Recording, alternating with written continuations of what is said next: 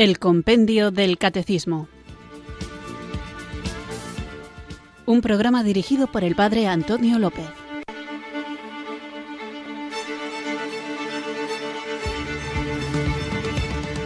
Muy buenas tardes, queridos oyentes de Radio María. Recibido un cariñoso saludo desde Irurzun, en Navarra, quienes sintonizáis una tarde más esta emisora de la Virgen, Radio María, esta radio que cambia vidas, para escuchar el programa El Compendio del Catecismo, nuestro programa diario, como digo, de formación en el que vamos profundizando, conociendo las distintas preguntas y respuestas que nos presenta el libro de El Compendio del Catecismo, en el que vamos a recorrer a lo largo de los programas que hemos visto y los que nos esperan todas las verdades de nuestra fe, todo aquello que necesitamos saber, todo aquello que necesitamos saber para vivir, todo aquello que necesitamos saber para vivir y defender, todo aquello que necesitamos saber para vivir, defender y comunicar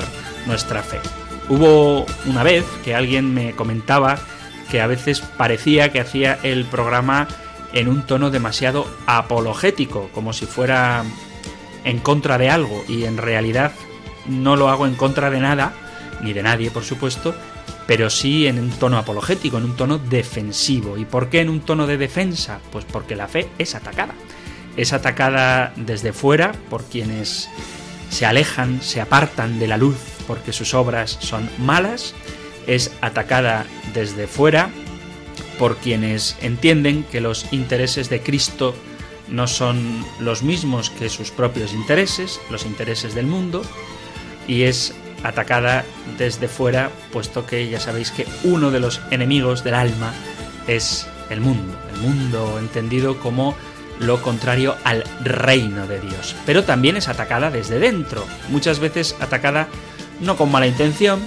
sino simplemente por falta de formación. Así que es deber de la Iglesia como madre y maestra educar a sus hijos y alimentarles con la sana doctrina.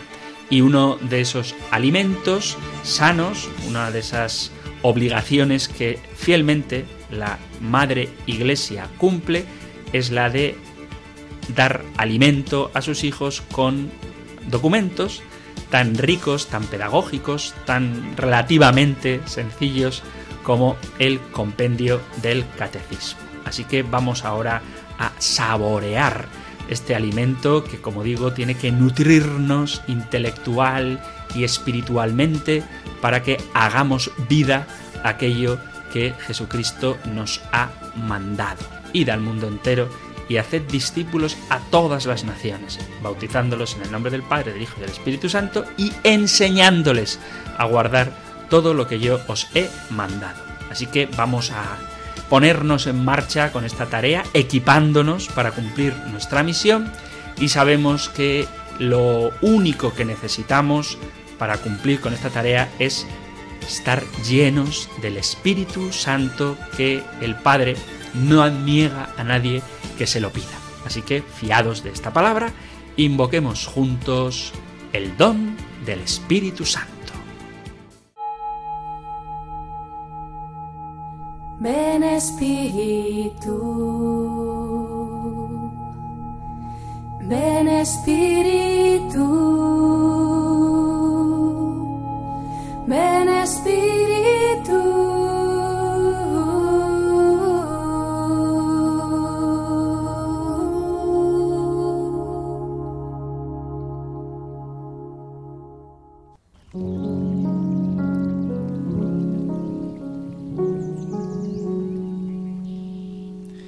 Aquí estamos, Señor Espíritu Santo.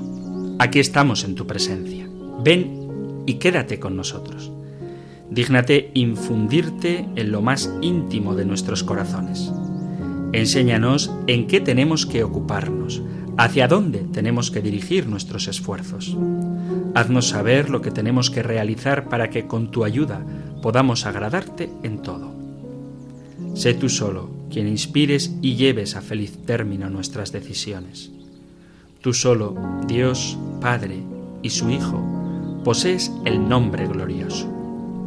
No permitas que seamos perturbadores de la justicia, tú que amas la equidad en sumo grado. Que la ignorancia no nos arrastre al mal, ni nos desvíe el aplauso, ni nos corrompa el interés del lucro o las preferencias de personas. Antes bien, únenos a ti de modo eficaz por el don de tu gracia. Que seamos uno en ti y en nada nos apartemos de tu verdad. Y por hallarnos reunidos en tu nombre, podamos mantener en todo la justicia, guiados por el amor, para que aquí y ahora no nos separemos en nada de ti.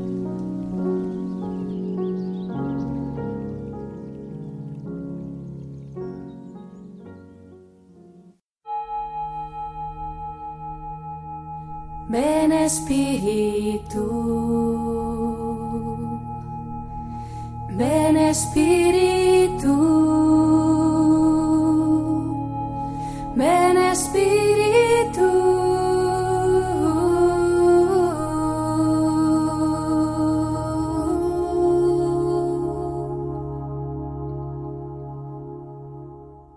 Avalados por el Espíritu Santo, por su presencia, vamos a comenzar el programa de hoy en el que vamos a iniciar también un apartado nuevo. Estamos en la parte del catecismo dedicada al credo y en concreto en el apartado que afirma creo en Dios Padre Todopoderoso, Creador del cielo y de la tierra. Hemos hablado de la fe en un solo Dios, de la revelación del nombre de Dios y de algunas de las características de Dios o de las notas de la esencia divina. Hemos dicho que Dios es la verdad, que Dios es el amor y qué consecuencias tiene creer en un solo Dios y de ahí nos metimos en el profundo misterio de la Santísima Trinidad. Después de hablar de las tres personas de la Santísima Trinidad, mm, detalladamente, o por lo menos detenidamente, volvimos a la figura del Padre, hablando de qué significa que Él es todopoderoso, y hablábamos de la creación, de quién ha creado el mundo, de para qué ha sido creado el mundo, para la gloria de Dios, cómo ha sido creado el mundo, libérrimamente, con sabiduría y amor, y de ahí pasábamos a la providencia, que Dios no solo ha creado el mundo, sino que lo mantiene en la existencia, lo cuida y lo provee de lo necesario para que siga existiendo. Desde ahí dábamos un saltito a cómo el hombre colabora con la providencia divina y ya veíamos cómo el hombre libremente puede colaborar con Dios a través de sus oraciones y también sus sufrimientos y luego dedicábamos prácticamente una semana entera a dos preguntas que están muy relacionadas. Si Dios es todopoderoso y providente, ¿por qué existe el mal?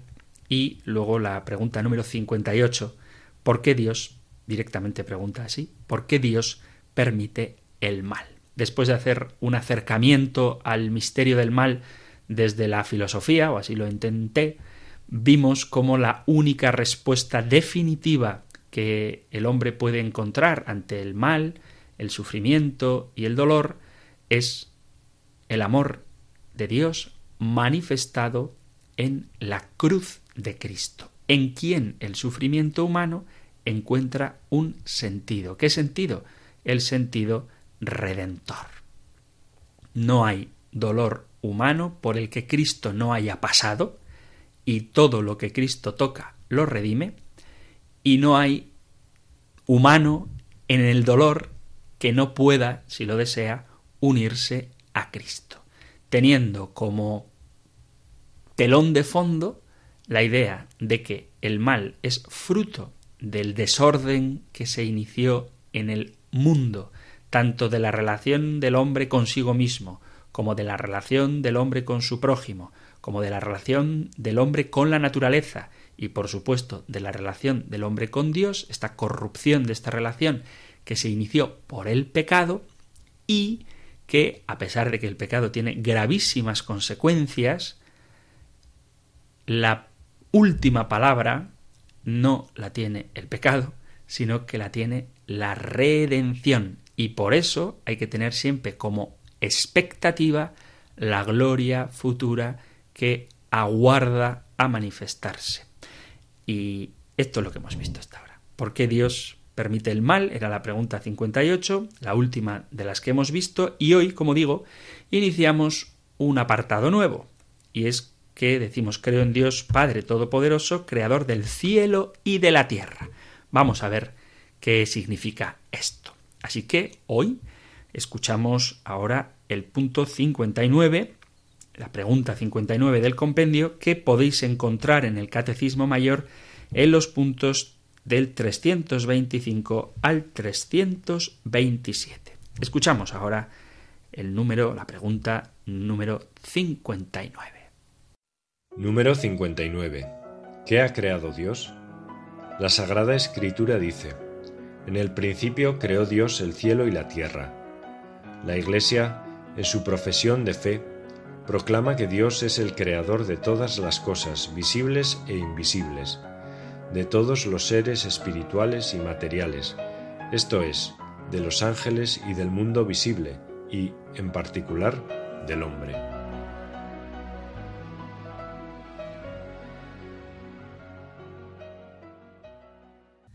Esta pregunta es sumamente interesante porque tiene mucho que ver con el cientificismo en el que a veces nos vemos envueltos y según el cual parece que lo único que realmente existe es aquello que nosotros vemos. Y sin embargo, como afirma el compendio del catecismo, como afirma el catecismo, como afirma nuestra fe cristiana, Dios es el creador de todo, de aquello que vemos, pero también de las cosas que no se ven. Y cuando decimos las cosas que no se ven, no me refiero a los microorganismos o a las corrientes eléctricas o a las galaxias más lejanas, que ciertamente no se ven, sino que hay que tener en cuenta que cuando hablamos de Dios, del Padre, cuando hablamos de Jesús, el Hijo, o cuando hablamos de la tercera persona de la Santísima Trinidad, del Espíritu Santo, cuando hablamos de todo esto nos estamos refiriendo a realidades invisibles no creadas, porque Dios es eterno,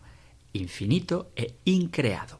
Pero hablamos también del reino de Dios como cosas invisibles, hablamos, aunque de esto matizaremos muchas cosas, ¿vale? Pero como no visible, como invisible, Hablamos del infierno, hablamos de las almas, hablamos de los seres espirituales, de los ángeles, hablamos de la moralidad, hablamos de cosas que escapan al dominio natural de las ciencias tal y como las entendemos, porque son cosas inmateriales que escapan de las leyes físicas que gobiernan los elementos del mundo natural.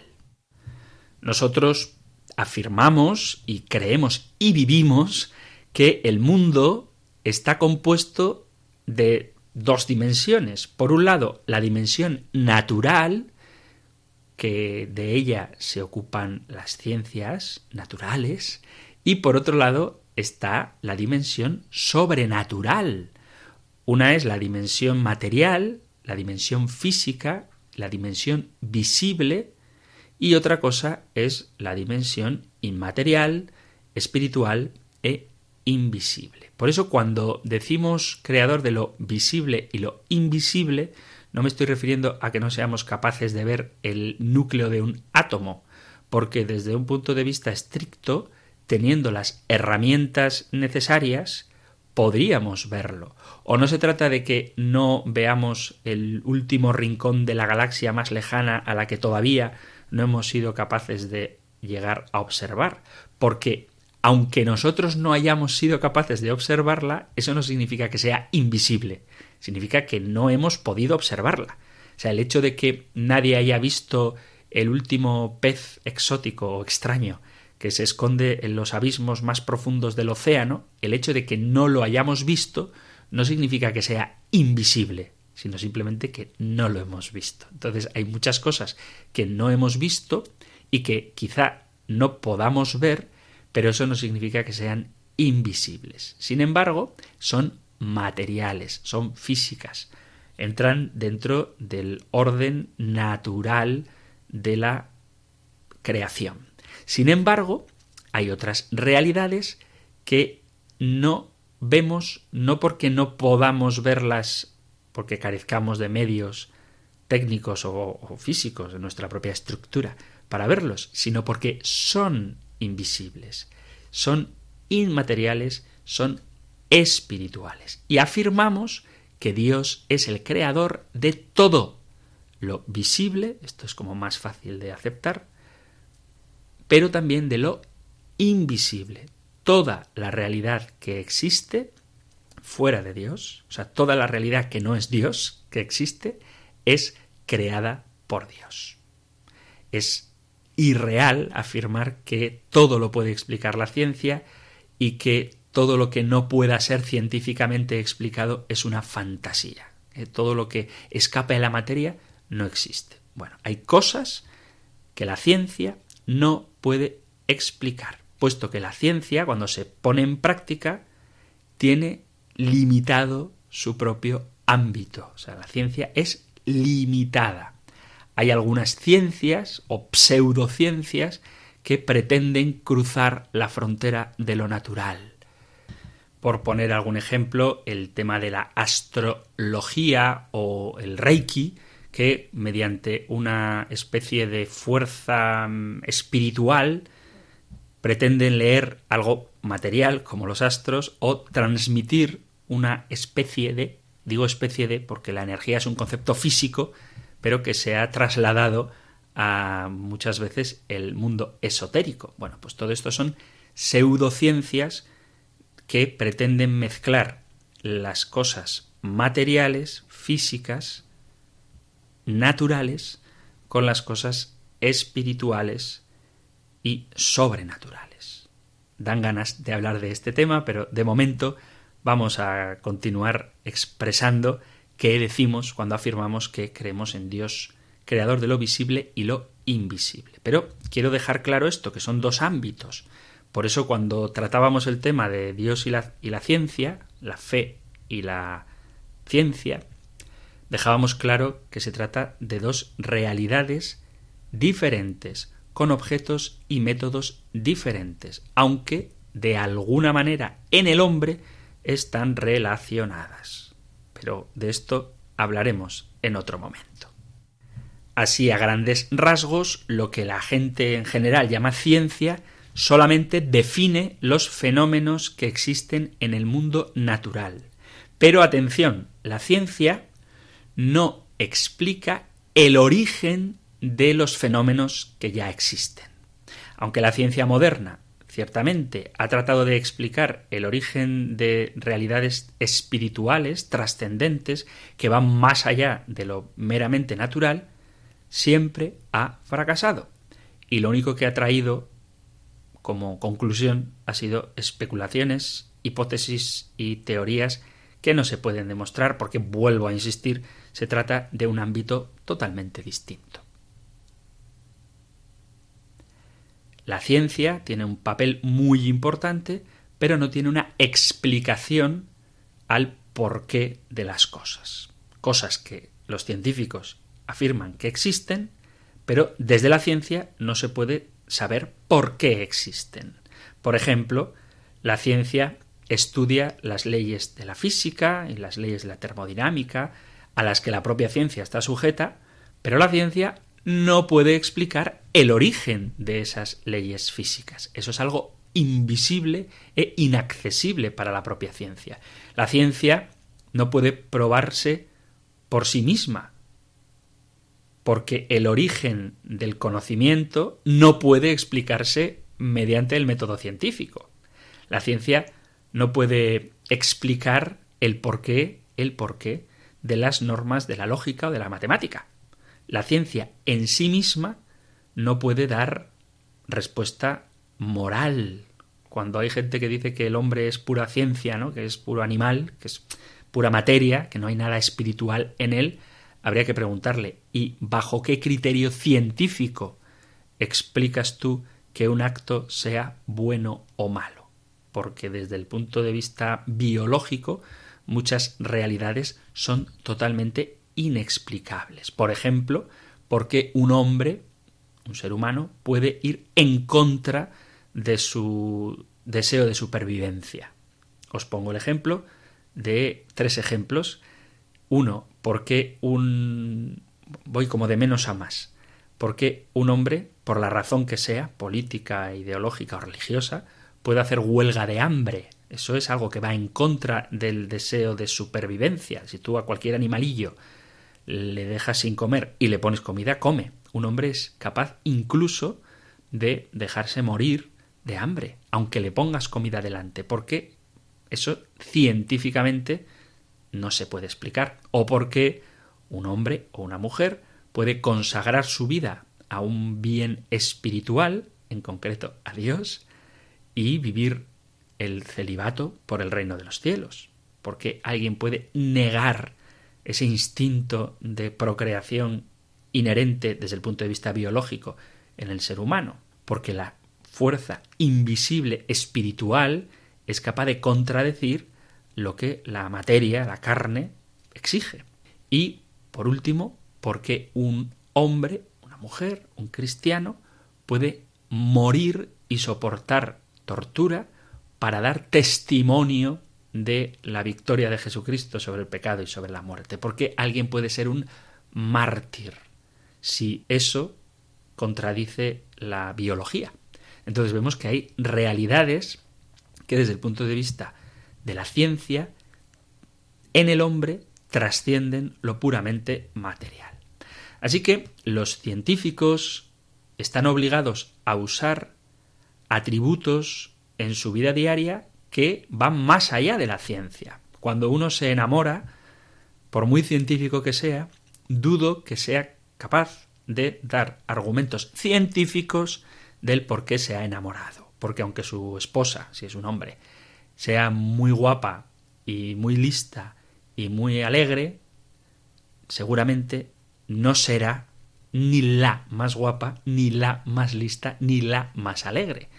Pero sin embargo, su vida, voluntariamente y acientíficamente, científicamente, dejando de lado sus categorías matemáticas o físicas, ha decidido unir su vida a esa mujer. Entonces hay un montón de realidades invisibles que están presentes en nuestra vida y que interfieren en ella de una manera más radical que la propia ciencia. Porque si es verdad que tú aprovechas la ciencia, la tecnología, por ejemplo, para elegir un vehículo, un coche, a la hora de elegir el color o el modelo, el diseño, la marca, probablemente te estés dejando influenciar por un montón de realidades que no son científicas, simplemente el color o la forma que tiene o la fantasía de irte al monte o de bajar el capó, que no tiene nada de científico. Es decir, cuando tú te pones desde el punto de vista científico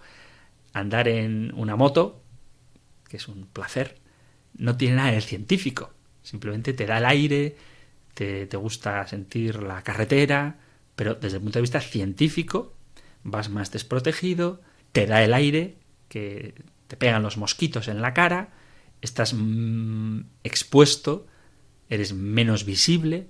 Entonces, desde el punto de vista científico, todo esto nos explica. Siendo sinceros y ciñéndonos a lo que vivimos diaria, lo cierto es que hay realidades que van más allá de lo puramente científico o visible. Ante este tipo de planteamientos, quienes se aferran a una visión meramente cientificista del mundo afirman cosas de este tipo, ¿no? Como diciendo que el hecho de que todavía no hayamos descubierto el origen de por qué las cosas son como son es simplemente una nota, una prueba de que aún tenemos que evolucionar, pero en un futuro la ciencia será capaz de explicarlo todo, incluidas esas cosas que hoy por hoy todavía no tienen una respuesta. Bueno, pues yo te digo, hermano y hermana materialista, naturalista o evolucionista, que lo que tú tienes es fe. Y esa realidad de fe en que algún día podremos descubrir todos los misterios del universo y habrá una ecuación que lo explique todo, todavía no, pero llegará ese día, eso se llama fe. Y la fe es una realidad invisible. Por eso os decía que esta pregunta era muy importante incluso para el tema de reflexión entre la relación de ciencia y fe, puesto que negar las realidades invisibles deja un vacío, una pregunta sin contestar, sobre el origen de las realidades visibles. Cuando decimos en el credo que creo en Dios Padre, creador del cielo y de la tierra, nos estamos refiriendo a que Dios crea todo el espacio y toda la materia y también las leyes que rigen ese espacio y esa materia. Es un acto de fe tremendo afirmar que algún día encontraremos una respuesta científica no inmaterial al origen del universo. De hecho, el Big Bang, que por cierto es una teoría diseñada por un sacerdote belga, por un sacerdote católico, es más razonable, es más científico que dejar la pregunta al aire. pretender que la materia tiene un origen material es una contradicción en los términos. Así que hay realidades que no son materiales. Y afirmamos que Dios es el creador de también estas cosas. No quiero volver a hablar del tema del diseño inteligente, etcétera, pero simplemente como ejemplo, si realmente existe un código de ADN, no tiene sentido que haya un código escrito en el universo para que nadie lo descodifique. Si hay un código, es porque hay alguien que ha escrito ese código con la intención de que otro alguien descifre el código. Es como si yo dijera una frase, por ejemplo, en euskera, sabiendo que la mayoría de la gente no lo entiende, pretendiendo que la mayoría de la gente lo entienda. Si yo digo algo en un idioma es porque entiendo que la gente que me escucha me va a comprender. Que haya un código escrito en la naturaleza, que se pueda descifrar la naturaleza, implica dos cosas. Uno, que ha habido quien ha desarrollado ese código y dos, que hay quien puede interpretar ese código. Y todo esto, esta especie de filosofía de la ciencia, no es material la mente, el pensamiento o la conciencia son también realidades que van más allá de lo meramente material. Estoy queriendo como argumentar que una afirmación como la que hacemos de que Dios es creador de lo visible y lo invisible es mucho más práctica, mucho más real de lo que a simple vista podemos imaginar. ¿Por qué? Pues porque a veces uno cree que cuando hablamos de lo invisible nos estamos refiriendo únicamente a los ángeles de los que vamos a hablar. Pero no solo nos referimos a los ángeles o los seres espirituales, sino que dentro del propio hombre, por ejemplo, cuestiones como la estética, la belleza, la moral, que ya la he mencionado, pues son realidades invisibles, pero que forman parte de nuestro día a día.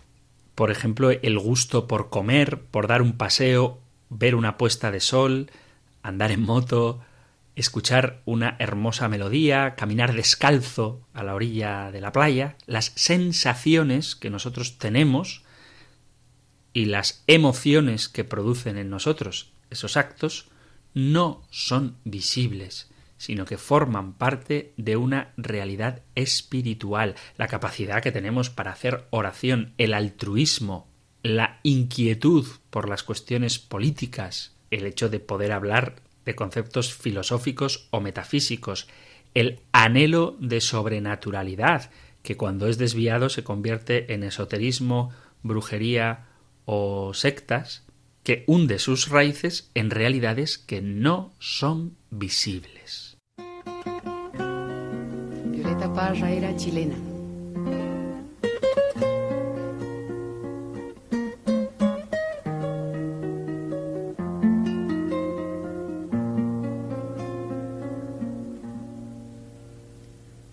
Gracias a la vida que me ha dado tanto, me dio dos luceros que cuando los abro, perfecto distingo lo negro del blanco y en el alto cielo su fondo estrellado y en las multitudes el hombre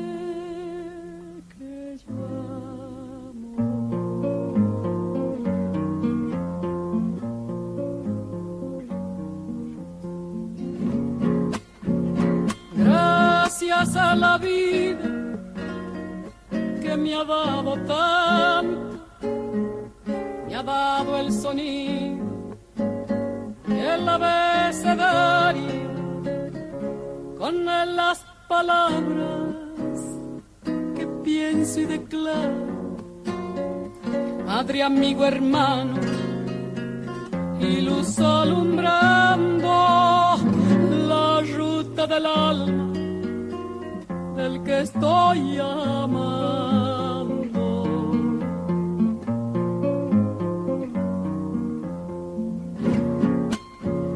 Gracias a la vida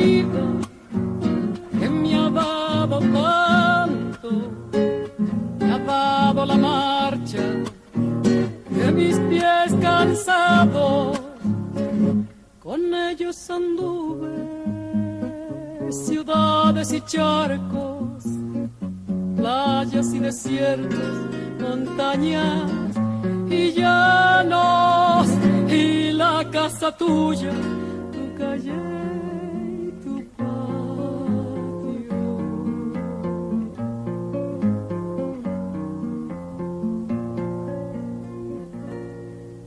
Gracias a la vida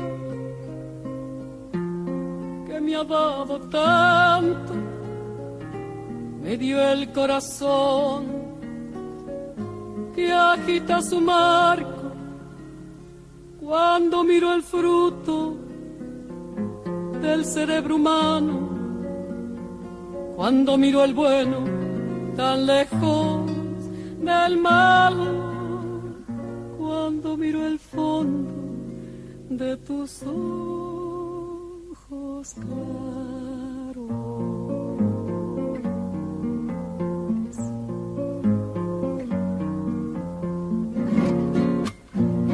Gracias a la vida que me ha dado tanto, me ha dado la risa y me ha dado el llanto. Así yo distingo de quebranto, los dos materiales que forman mi canto y el canto de ustedes, que es el mismo canto, y el canto de todos, que es mi propio canto.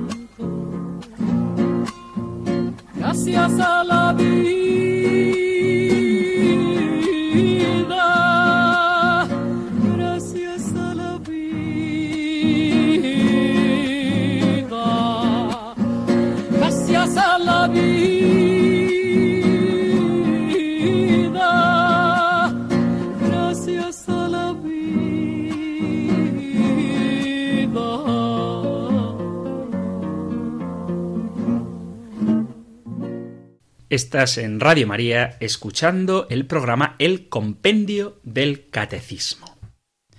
Nuestro programa diario de formación, aquí de 4 a 5 de la tarde, una hora antes en las Islas Canarias, y hoy estamos tratando el punto número 59, que empieza un nuevo apartado de esta primera parte del compendio en la que hablamos del credo y decimos que Dios es creador del cielo y de la tierra y por eso la pregunta que formula este número 59 es ¿qué ha creado Dios? Y decimos que Dios ha creado todo lo visible y lo invisible. Hemos escuchado esta clásica, preciosa canción de Mercedes Sosa, en la que precisamente habla de las cosas por las que le da gracias a la vida. Nosotros diríamos gracias a Dios por cosas materiales, habla de los luceros que son sus ojos, pero con ellos distingue, dice palabras que pienso y declaro, ha dado el abecedario, que son conceptos invisibles, y habla también del amor, del bien y del mal,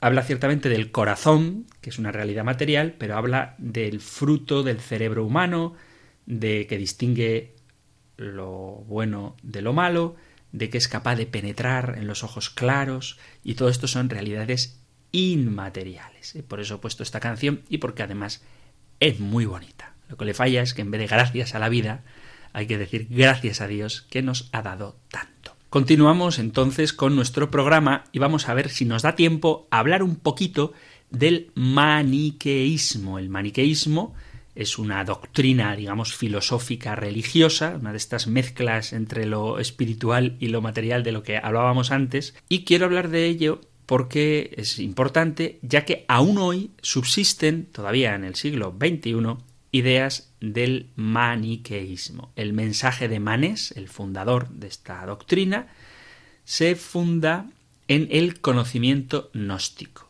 La salvación del alma no la produce Dios, no la produce desde luego la redención de Jesucristo, sino que la salvación se produce a través del conocimiento. Y él entiende el conocimiento como recuperar lo que hemos olvidado. Esto es importante porque en el fondo muchas de las absurdas y anticientíficas ideas de algunas doctrinas llamadas de autoayuda se basan fundamentalmente en esto, que tienes que buscar una iluminación interior y que cuando conozcas esas verdades arcanas escondidas en tu interior, entonces alcanzarás la salvación. El maniqueísmo tiene toda una mitología que explica, y por eso quiero mencionarlo en este punto, la creación del mundo. Manes imagina que hay dos principios en el universo. Dos, dos principios increados, dos principios ingenerados. Por un lado, la luz y por otro, las tinieblas. Y él identifica la luz con el intelecto y la tiniebla con la ignorancia. En esta situación hay un equilibrio entre estos dos principios y sucede una especie de guerra donde las tinieblas se abalanzan sobre la luz. Hay una especie de combate en el que se provoca una mezcla de las tinieblas con la luz, de tal forma que la luz, que es lo bueno, es puramente espiritual y es un principio ingenerado, increado, y la tiniebla, que es lo malo, es un principio material que según él también es increado. O sea que existen eternamente el bien y el mal, el principio espiritual y el principio material, la luz y las tinieblas. Y después de esta guerra se produce una especie de mezcla entre las tinieblas y la luz. La luz, el espíritu, queda encerrado en esta lucha en la oscuridad y la materia. La luz tiende a librarse de las cadenas materiales y algo que solamente se consigue a través del autocontrol. Si el maniqueo consigue seguir al pie de la letra las instrucciones, cuando muera, él, por su esfuerzo, por su autocontrol, por sus... Esto no, lo, no me lo invento, ¿eh? Por la dieta vegana y otros actos de mortificación de la carne como si ésta fuera mala, entra a una liberación en el reino de Dios según él. Y allí le espera un paraíso de dulzura y de placer. Bueno, esto es el maniqueísmo. Y como veis, hay muchos elementos del maniqueísmo, como por ejemplo el, la idea de que te liberas con el conocimiento o la idea anticristiana de que hay dos principios, uno bueno y uno malo, el bueno es el espiritual y el malo es el material, estas ideas todavía están presentes en muchas doctrinas filosófico-religiosas de hoy en día. Bueno, San Agustín fue maniqueo. Y él estuvo mucho tiempo metido en este grupo porque le resultaba sugerente, ya que era un hombre con grandes inquietudes intelectuales y encima el maniqueísmo te concedía la salvación mediante el conocimiento, pues él, ¿para qué quería más? Así que estuvo muy metido en el maniqueísmo. No voy a hacer una biografía de San Agustín, os aconsejo que leáis las confesiones de San Agustín, hay libros muy buenos sobre su vida, incluso alguna película, pero bueno. Entonces, San Agustín rompe con el maniqueísmo en dos mm, entrevistas, en dos encuentros con dos personas. Primero, cuando se entrevista con Fausto, que es un líder maniqueo que probablemente era el cabecilla de este grupo. Y por otro lado, cuando tiene un encuentro con Ambrosio de Milán, San Ambrosio, a quien su madre, Santa Mónica, madre de San Agustín, le pidió que conociera. Entonces, cuando San Agustín ve en San Ambrosio un modelo de rectitud y vida cristiana, por eso es tan importante el testimonio, San Agustín siente el deseo de seguir la vida de San Ambrosio, se hace cristiano. Y una vez convertido, siente la necesidad, San Agustín, de liberar a los seguidores del maniqueísmo de los ocultos lazos del demonio que les hace delirar y pregonar tales impías blasfemias. En este momento hay una lucha entre la fe nueva y la doctrina antigua. Y esta lucha de San Agustín contra el maniqueísmo duró toda su vida. Dice San Agustín, hay hombres que no comprendiendo que toda naturaleza, espíritu o cuerpo es esencialmente buena, porque ven cómo el espíritu es víctima de la iniquidad y el cuerpo lo es de la mortalidad o corrupción, tratan de defender que Dios no es autor ni del espíritu malo ni del cuerpo mortal. Por eso quiero hablar del maniqueísmo, porque vemos que Dios, en el catecismo, que Dios es creador de todo. Agustín, por tanto, San Agustín, centra sus ataques contra el maniqueísmo explicando la naturaleza y el origen del mal. El maniqueísmo, ya hemos visto que es dualista, parte de que hay dos orígenes, esto es muy propio también del gnosticismo, que afirma que el origen del mal es material y ajeno plenamente a la luz. Y por tanto, el mal tiene sustancia propia, en la medida en que tiene un principio propio o una dimensión propia. Y aquí vuelvo a repetir aquello que afirmábamos de que el mal ontológico, el mal metafísico no existe, pero para los maniqueos sí. El mal metafísico existe. ¿Qué dice San Agustín? Pues que no, San Agustín refuta esta idea diciendo que limita la omnipotencia de Dios. Y dice él que el mal también ha de provenir de Dios, puesto que si no proviene de Dios, Dios no sería todopoderoso. El mal es para Agustín la degeneración que sufre el bien. De Dios emana todo de manera ordenada, moderada y bella, y sin embargo va perdiendo grados de excelencia a medida que se aleja de su fuente, que es Dios. Esta pérdida no afecta al valor de la criatura, puesto que el ser humano es inferior a las criaturas espirituales, pero es excelente en su medida como ser humano. El ser humano, al corromperse, acepta voluntariamente el mal, pero puede subsanar su falta a través de la penitencia. Por eso dice San Agustín que ni la materia ni la naturaleza humana se pueden considerar malas ni fruto de la acción del mal, que esto es lo que afirmaban los maniqueos.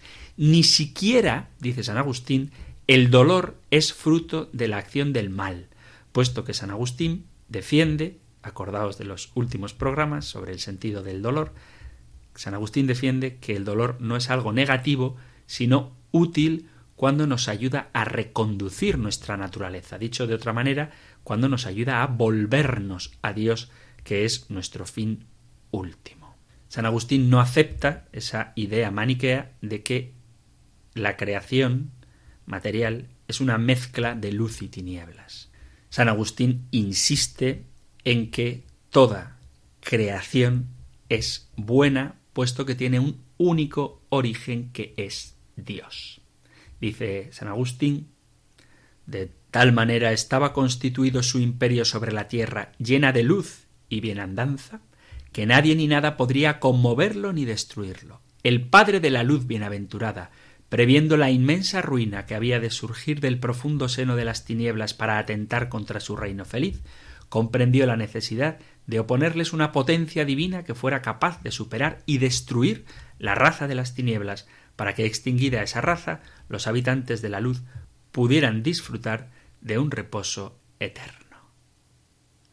Así que el maniqueísmo, esta idea de poner frente a frente como si fueran iguales el origen del bien y el origen del mal es anticristiana y va directamente en contra del artículo de fe que manifiesta que Dios es creador de todo. Por eso, queridos amigos, cuando veáis esa imagen que alguna vez quizá hayáis podido observar, en la que aparece el demonio, o sea, un señor así con cuernos y rabo y un poco rojizo, echando un pulso cara a cara con Jesucristo, representado como un hombre vestido con túnica y pelo largo y barba, cuando veáis ese pulso, eso no es cristiano.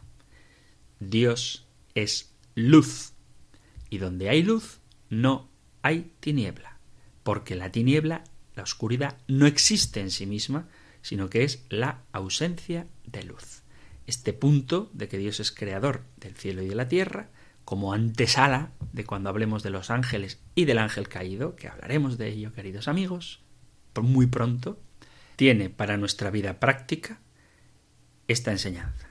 El soberano, el dueño, el monarca que irremediablemente tiene el triunfo sobre todo lo malo, es Dios, puesto que Él es el creador de todo, lo visible y lo invisible.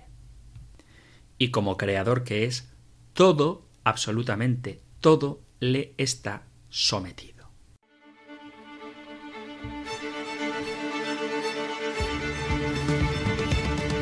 Queridos amigos, queridos oyentes, Continuaremos hablando de la creación de lo invisible, pero vamos ahora, aunque no os vea, a escucharos cuando llaméis, si así lo deseáis, al 91005 9419. 91005 9419 para dejar vuestros comentarios, sugerencias, ideas, testimonios, también discrepancias. Me gustan las discrepancias, pero sí que tengo que decir que en este espacio de ahora, en este, estos escasos minutos, por favor no entablemos un debate. Está bien que haya discrepancias y yo daré la respuesta que pueda en ese momento, pero es difícil entablar un debate en tan poco tiempo y sobre todo porque quedan llamadas pendientes, que agradezco que así sea. Entonces ya nos plantearemos en un futuro hacer a lo mejor un programa especial abierto para dar pie que haya debate, pero en este momento, en estas llamadas, por favor decid lo que queráis decir, aunque no estéis de acuerdo con lo que he expresado durante el programa, pero que no se haga un diálogo demasiado largo, ¿vale? Por favor, no es porque no me interese vuestra opinión, no es porque tenga miedo al enfrentamiento, al contrario, creo que es una riqueza.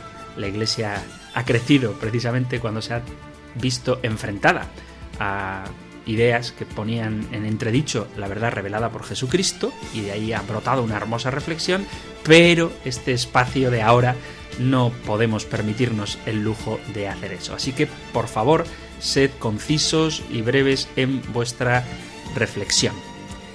Llamando, como digo, al 91 005 94 19. Si preferís dejar un mensaje de WhatsApp, puede ser un audio, un texto escrito, lo que queráis, podéis hacerlo al 668 594 383 668 594 383 o si lo preferís dejando un correo electrónico en la dirección compendio arroba radiomaria.es compendio arroba radiomaria.es para el correo 668-594-383 para el WhatsApp o para entrar en directo 91 005 94 19 91 005 94 19 aquí os espero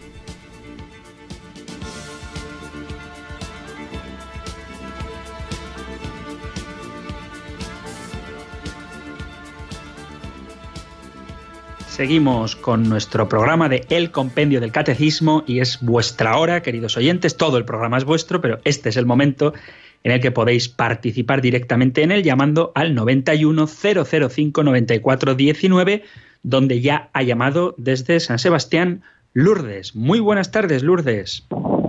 Hola, muy buenas tardes, padre. Hola. Mire, tenía una pregunta acerca precisamente de la creación. Sí. Y es la siguiente. Yo creo en un Dios todopoderoso, y como hemos dicho, ha dicho usted, y creador del cielo y la tierra y de todo lo visible y lo invisible, y que puso en marcha el universo y la naturaleza con la idea de instalar en ella al hombre. Y yo me pregunto, ¿cómo Dios, al dictar las leyes por las que se iba a regir el universo, no evitó el poner algunas leyes que podrían causar catástrofes, como los volcanes, terremotos, tsunamis, etcétera, que se llevarían por delante tantas miles de vidas humanas, como de hecho ocurre y lo vemos con gran dolor. Esa es mi Muy bien. pregunta. Pues mm, gracias por tu pregunta, Lourdes. La respuesta, la verdad, es que hemos venido tratándola desde hace varios. La semana pasada prácticamente la pasamos toda hablando del misterio del mal y hay que decir que las leyes de, por qué ocurren estos terremotos y estas catástrofes naturales son perfectamente racionales. Forman parte, aunque suene chocante decir esto, desde un punto de vista filosófico, aséptico, no emocional, todas esas catástrofes naturales son perfectamente racionales en el sentido de que responden a un orden, o sea, no son caprichosas.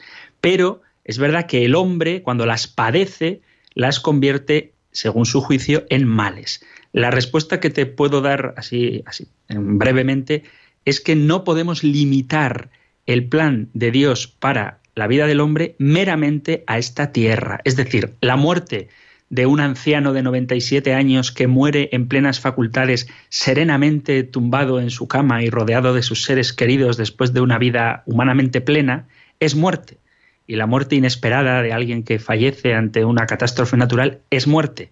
La respuesta tenemos que encontrarla en qué nos aguarda, qué nos espera, qué nos promete Dios, qué moradas nos ha preparado Jesucristo en la casa de su Padre. Y de lo que se trata es de vivir la vida, acabe cuando acabe y sea más o menos sufriente, vivirla en comunión con Dios. Y a veces estos fenómenos naturales nos hacen tomar conciencia de nuestra pequeñez, porque si ya, habiendo fenómenos naturales, a veces el hombre se quiere erigir poniéndose en el lugar de Dios, si esto ocurre habiendo catástrofes naturales, si no las hubiera, probablemente nos olvidaríamos todavía más de Dios. No quiero decir que eso sea algo deseado por Dios, pero sí quiero decir que en esas catástrofes naturales, que en esas cruces, en esos dolores, en esos sufrimientos, podemos tomar conciencia de que somos criaturas, que no somos los dueños de la creación y que no depende de nosotros nuestra vida, sino que nuestra vida está en manos de Dios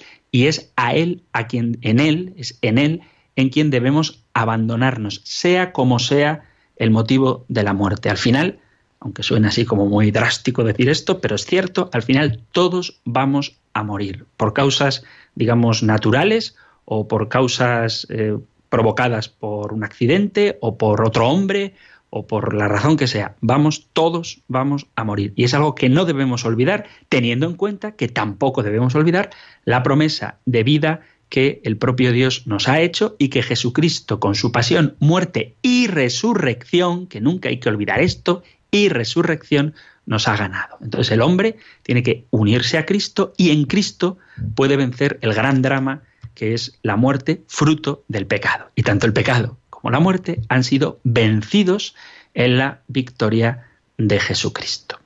Así que gracias Lourdes desde San Sebastián por tu llamada, por tu pregunta. Nos vamos ahora a Murcia para hablar con Enrique. Enrique, buenas tardes.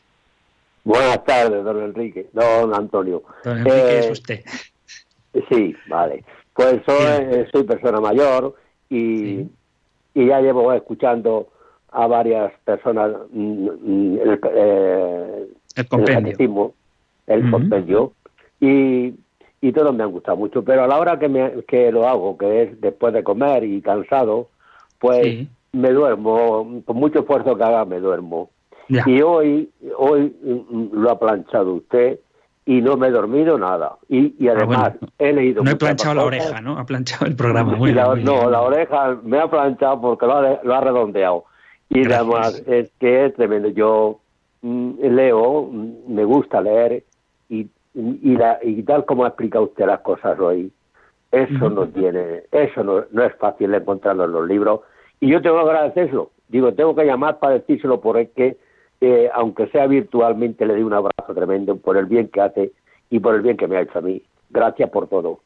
Pues muchas gracias, Enrique. Que sea todo para gloria de Dios, para nuestra formación cristiana y, como suelo decir a los principios del programa, que sea una formación intelectual que nos lleve a la vida y a saber defender y dar razón de nuestra esperanza a todo aquel que nos la pida con alegría, con mansedumbre, con humildad y sabiendo que lo que está en juego es la gloria de Dios. Así que todo para gloria de Dios. Muchísimas gracias por tu comentario y terminamos ya con esta llamada, con, este, este dulce sabor que nos deja la llamada de Enrique. Todas las llamadas, incluso las discrepantes, son bienvenidas y agradecidas. Pero si encima nos dicen que sirve, que ayuda, pues bendito sea el santísimo nombre de Jesús. Vamos a terminar, pues, como cada día, con la bendición que encontramos en el libro de los números. El Señor te bendiga y te proteja, el Señor ilumine su rostro sobre ti y te conceda su favor, el Señor te muestre su rostro y te conceda la paz. Una vez más, muchísimas gracias por escuchar el compendio del catecismo, gracias por estar ahí y si queréis, volveremos a encontrarnos en un próximo programa. Un fuerte abrazo.